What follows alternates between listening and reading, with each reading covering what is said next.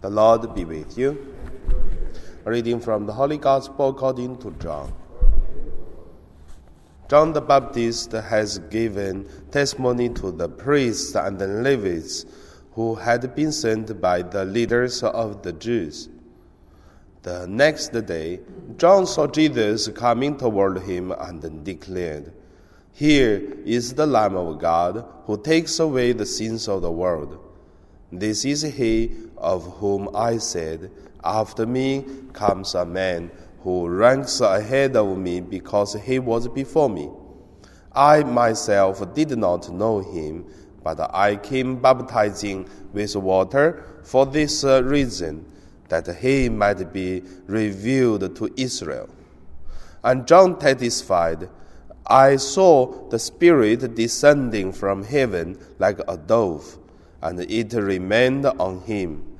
I myself did not know him, but the one who sent me um, baptized with water and said to me, He on whom you see the Spirit descend and remain is the one who baptizes with the Holy Spirit. And I myself have seen and have tes- testified that this is the Son of God. The Gospel of the Lord. Today, my meditation name is uh, Have Seen and Have Testified. Testified. The first let us look at uh, the celebration of today's uh, Mass is the holy name of Jesus from uh, uh, 14th, 15th century, the church started to celebrate days, this feast day, holy name of Jesus, because the name of Jesus make us special. And we always say, in the name of Jesus Christ, I order you this or that. We command this uh, evil spirit to leave and also in the name of Father, Son, Holy Spirit, and then we baptizing people.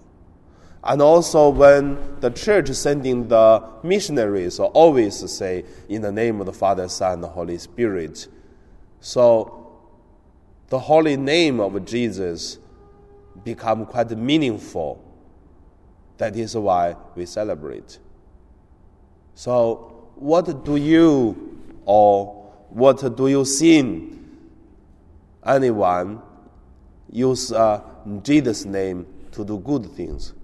But at the same time, there is a danger of uh, some people using God's name, but doing is not uh, the holy things. The second point that I have to look at uh, what uh, John the Baptist said. He said, I myself have seen and have uh, testified. So have seen, have testified, make us to look at everyone seen things, but not everyone testify God, which is God's work in this person's life. And many times because of lazy, but many times it is because uh, not only lazy, but uh, we are influenced by two things or by three things. Like what used to say, the church have three enemies: ourselves, the worldly uh, power, and also the evil spirit. So there are three enemies of the Catholic. And when we study catechism, and then you always talk about we have to fight with the three things, these three enemies. So we have seen but we may not testify what is God's work. And the third point I look at is uh,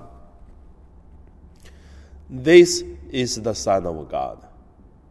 So, from what we have seen, it is the opportunities God lets us to live, to sin, and then to, to know or to have it. That is why we have opportunity to see then to testify means after we have it, and then we make it out of this uh, beauty, holiness to another, and then from this uh, testify, the people see this is the Son of God.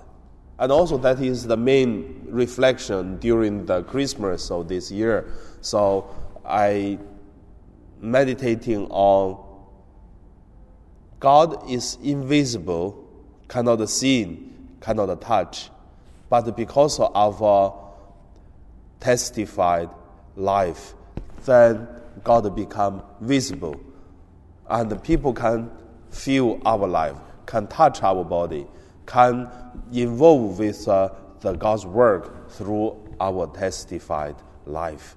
So that is uh, making people say, "This is the Son of God." So in today's the gospel, we revealed this, and also in today's life, we sing and we testify, and now we pray.